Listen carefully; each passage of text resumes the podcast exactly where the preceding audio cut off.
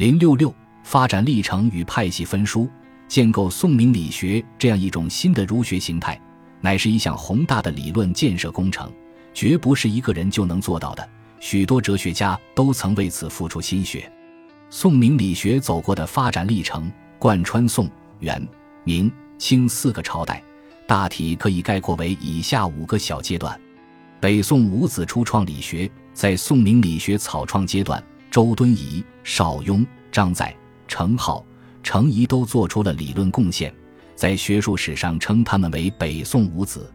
他们试图改变儒学中本体论缺位的情形，提出各种本体论理念。周敦颐从道士陈抟的《无极图》得到启发，提出的本体论理念是无极太极；邵雍从陈抟的《先天图》得到启发，提出的本体论理念是太极；张载从道教太虚的观念中受到启发，提出太虚极气的本体论学说；二程兄弟从儒家的礼教中体贴出天理，以此为最高范畴，提出价值本体论学说。为纲常伦理规范找到了形而上的理论依据，在北宋五子中，周敦颐和二程的贡献最大。周敦颐首先开启儒家本体论思路，被视为理学宗祖；二程提出的天理观念，被大多数理学家所接受，成为理学的核心范畴，因而是正统理学当之无愧的奠基者。朱熹集正统理学之大成，到南宋时期。理学在理论上更加成熟，出现了正统理学集大成者朱熹。他在二程以天理为核心范畴的基础上，吸收张载元气观念，综合周敦颐的无极太极说和邵雍的太极说，建立了一个庞大的理学体系。在这个体系中，价值本体论和存在本体论合二为一。他用毕生精力编纂的四书集注，后来成为科举取士的依据。在中国古代社会后期，朱熹是社会影响力最大的理学家。陆九渊转向心学，为了突出理的本体论地位，朱熹将其置于万有之上，描述为自在之物。可是，理作为自在之物，如何转化为唯我之物？对于朱熹来说，显然是个难题。朱熹强调了理的超越性，却忽略了理的内在性。与朱熹同时代的陆九渊觉察到了这个问题，不再凸显理的超越性，转而强调理的内在性，提出新极理学说，在宋明理学中开启了新学方向。陆学与朱学尽管有分歧，但属于正统理学内部的分歧。他们都认同理为本体，只是对理在天上还是在心中看法有所不同。王阳明宣告正统理学终结，朱熹注重本体的超越性。陆九渊注重功夫的内在性，明代的王阳明则把这两个方面统一起来，构筑了更为精致的道德型上学体系。他是最后一位正统理学大师，宣告了正统理学发展历程的终结。王阳明去世后，在古代社会中，当然还有人讲正统理学，不过基本都是照着讲，再也没有出现有能力接着讲的人物了。清初非正统理学的余波。正统理学家有较强的哲学意识，但文化意识比较淡薄。他们注意发扬儒学的理性主义精神，却比较忽略儒学的历史主义精神。他们注重发挥儒家内圣学，却忽略了儒家的外王学。正统理学的局限之处，正好构成清初朴学的生长点。对于正统理学来说，清初朴学无疑是一种反弹。大多数普学家都对正统理学提出尖锐的批评，对于非正统理学来说，普学思潮则是继承和发展。从这个意义上说，普学思潮仍为宋明理学的余波。在普学家当中，在哲学方面贡献最大的，当属王夫之。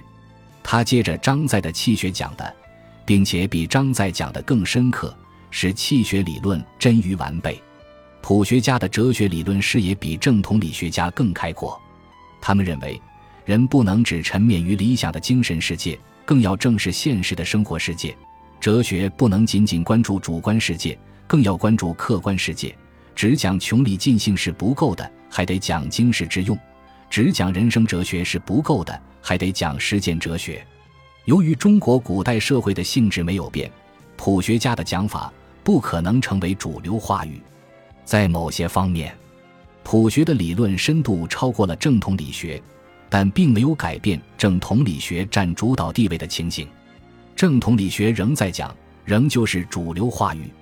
清代涌现出张吕祥、陆士仪、陆陇奇、熊次履、汤斌、李光地等一批理学名家或名臣。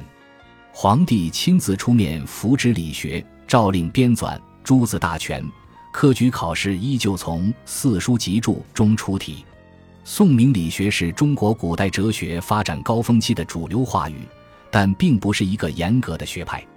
许多研究者喜欢把宋明理学划分为若干个派别，不过，倘若只着眼于分，恐怕有无见于和之嫌。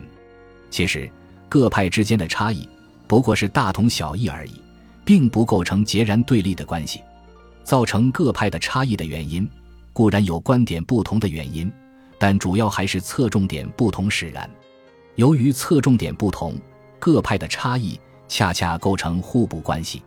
宏观的看，宋明理学大体上可以分为正统派和非正统派两大系列。正统理学一系以理为本体论范畴，涵盖程朱理学和陆王心学；非正统理学一系以气为本体论范畴。总括起来，宋明理学的主要派系可以归纳为以下三种类型：一是程朱理学，由北宋程颢、程颐兄弟发其端，南宋朱熹集大成。这一派最大贡献在于提出天理观念，对是道二教的本体论做出有力的回应，把超越的本体转化为本根本体，建立了儒家的本体论学说，为儒家的道德理想主义奠立了哲学基础。他们突破了经学家用政治哲学话语讲儒学的方式，采用人生哲学话语讲儒学。朱熹沿袭儒家以人为本的传统。讲哲学仍以人为主要话题，他所讲的人，不仅仅是政治哲学意义上的规规矩矩的人，同时也是本体论意义上的明明白白的人。他把儒家的世界观讲到了高峰，把儒家的超越性诉求讲透了。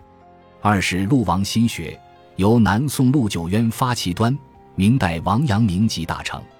这一派的贡献在于把士道二教的超越本体转化为内在本体。提出心或良知的观念，把本体和主体统一起来了。他们强调道德实践的自觉性，有力地凸显出儒家哲学的内在性品格，成功地将禅宗的佛性修养理论改造为儒家的心性修养理论。王阳明把儒家人生观讲到了高峰，把儒家的内在性诉求讲透了。在人学方面，他既主张明明白白的做人。更主张堂堂正正的做人。经过王阳明的阐发，儒学不仅能发挥治国平天下的政治哲学功能，而且能发挥安身立命的人生哲学功能，为普通民众提供了一种精神生活方式。在王学的推动下，儒学不再是文化精英的专利，逐渐演变为一种大众文化。儒学终于走出了庙堂，走进了民间。明代后期。心学盛行一时，对于纠正程朱理学的僵化倾向、促进思想解放，也发挥了一定的积极作用。三是张王气学，由北宋张载发其端，明清之际王夫之集大成。他们继承中国传统哲学有关气的思想，以其为最高范畴建立存在本体论学说，把事物之间的普遍联系建立在物质基础上。他们比正统理学更彻底地扬弃了佛教哲学，重新恢复了唯物主义的权威，并且力求把唯物主义同辩证法结合起来。气学派没有把理论重心放在人生哲学方面，不太重视精神生活的安顿，而是放在实践哲学方面，比较重视对现实生活的应付。王夫之把儒家实践观讲到了高峰，把经世致用的诉求讲透了。在整个宋明理学思潮中，气学派虽不占正统地位，但有独特的理论贡献，并且同朴学思潮相衔接。气学和朴学有共同的诉求，不反对明明白白的做人，也不反对堂堂正正的做人，但更看重轰轰烈烈的做事。